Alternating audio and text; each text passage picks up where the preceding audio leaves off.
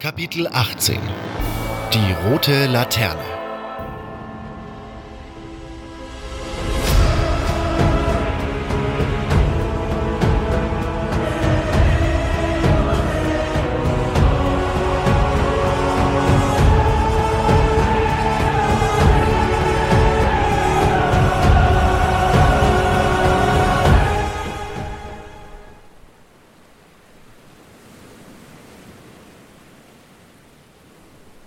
Die rote Laterne stand weiter südlich an der Kaimauer.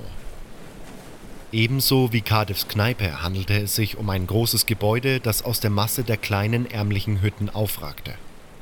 Sie war tatsächlich kaum zu übersehen. Noch dazu wurde ich auch von dem Türsteher sofort darauf aufmerksam gemacht, vor welchem Gebäude ich mich befand. Hey Fremder, wo gehst du hin? Komm mal zu mir, komm mal her, komm, komm zu mir. Ganz egal, was du vorhast. Dafür ist später noch Zeit. Ich verrate dir mal ein kleines Geheimnis. Komm mal her. Du stehst hier vor der roten Laterne, der Perle von Korinis. Seefahrer aus aller Herren Länder legten schon in diesem Hafen an, nur um ein paar Nächte in der roten Laterne verbringen zu können. Und du hast jetzt die Chance, ja sogar die Ehre, einige Stunden mit den leidenschaftlichsten Blüten der Götter zu verbringen. Worauf wartest du noch? Geh rein. Die nächsten Stunden deines Lebens wirst du so schnell nicht vergessen. Durch die Tür betrat ich einen großen, recht dunklen Raum, in dem mehrere Sessel standen, dessen Boden mit einem alten, mottenzerfressenen Teppich ausgelegt war. Erhellt wurde er nur von einer großen roten Laterne knapp unterhalb der Decke. Als ich eintrat, näherte sich mir lächelnd eine weitere, ebenso leicht bekleidete, recht junge und ausgesprochen hübsche Frau mit hüftlangem braunem Haar.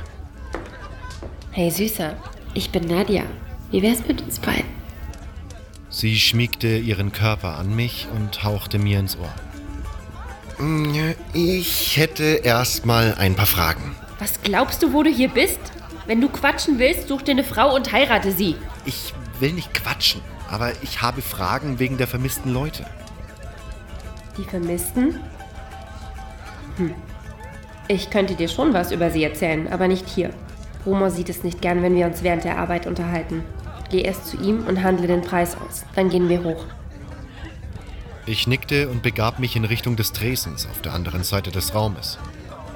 Ein kleiner Mann mit grauem Haar und fleckiger Stirn wartete hier hinter dem Tresen. Willkommen in der roten Laterne. Ich bin Bromor. Das ist mein Haus. Und das sind meine Mädels. Ich mag meine Mädels. Und wenn du meine Mädels auch magst, dann bezahlst du mir dafür 100 Kupferlinge pro Stunde. Ich hätte da eine Frage. Sind deine Mädchen alle vollzählig? Was? Aber natürlich sind sie das. Oder glaubst du, ich will wegen so etwas in den Knast kommen? Äh, nein, nicht volljährig. Vollzählig. Tatsächlich bezweifelte ich aber auch Ersteres, wenn ich mir die junge Frau in dem Sessel genauer ansah. Ach so. Nun, jetzt, wo du sagst, mir fehlt tatsächlich eines meiner Mädels. Lucia hieß die kleine Schlampe. Weißt du, wo sie hin ist? Nein, aber sie ist vermutlich mit einem ihrer Freier abgehauen. Was viel schlimmer ist, dieses kleine Miststück hat mich auch noch bestohlen. Die Einnahmen einer ganzen Woche hat sie. Ja. Was geht dich das eigentlich an? Willst du dich jetzt amüsieren oder nicht? Doch, doch. Hier ist das Geld. Gut. Dann nimm dir eines meiner Mädels und geh mit ihr nach oben. Viel Spaß. Wie auf Abruf stand Nadja wieder neben mir und nahm mich bei der Hand. Komm mit, Süßer. Die nächsten Stunden gehören nur uns. Nadja führte mich auf eine Treppe auf der anderen Seite des Raumes hinauf und auf einen langen Gang. Zu beiden Seiten des Ganges lagen Türen. Die meisten waren geöffnet. Die kleinen Räume dahinter, die mit nichts weiter als einem Bett ausgestattet waren, waren zum Teil leer. Zum Teil saßen die übrigen leichten Mädchen des Hauses darin. Entweder allein oder zu mehreren und sich unterhaltend. Zwei Türen waren jedoch auch geschlossen. Gedämpfte, aber eindeutige Geräusche drangen daraus hervor. Nadja führte mich zu einem der leeren Zimmer und schloss die Tür hinter uns ab. So, jetzt sind wir ungestört. Bromer rastet leicht mal aus. Er will nicht, dass wir mit den Gästen sprechen. Und was weißt du nun über die Vermissten? Viel nicht. Die Gerüchte, die hier am Hafen kursieren halt. Aber ich kann dir von Lucia erzählen. Bromor hat sie auch erwähnt. Sie war eine von euch, nicht? Oh ja. Und sie war auch recht beliebt bei der Kundschaft. So manchem jungen Burschen hatte sie es angetan.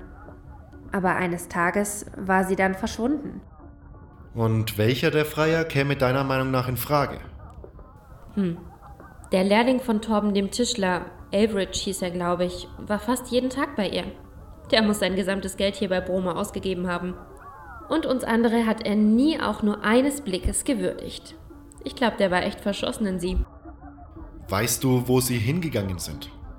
Nun, auf jeden Fall können sie nicht mehr in der Stadt sein. Und außerhalb gibt es nicht so viel, eigentlich nur Bauernhöfe, das Kloster, die Taverne und ein paar Jägerlager. Vermutlich sind sie zu einem der Höfe geflohen.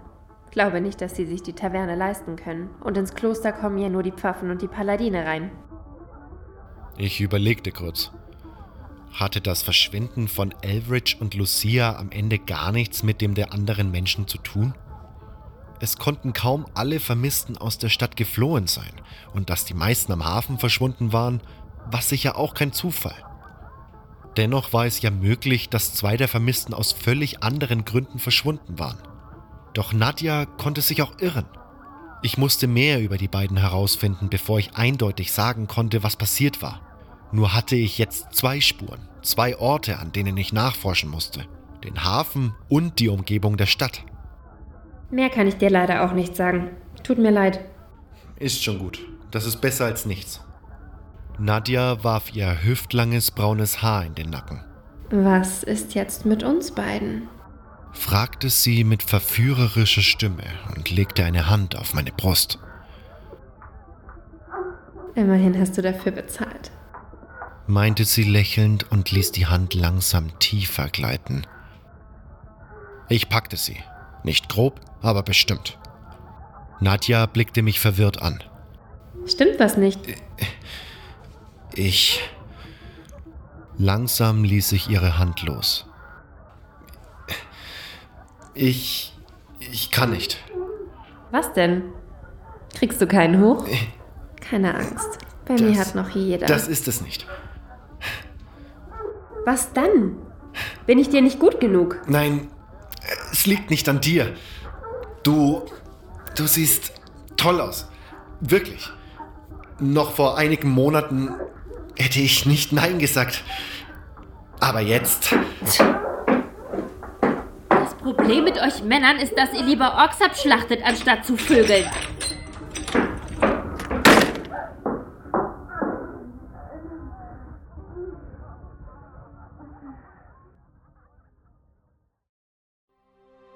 Das war Kapitel 18. Die rote Laterne.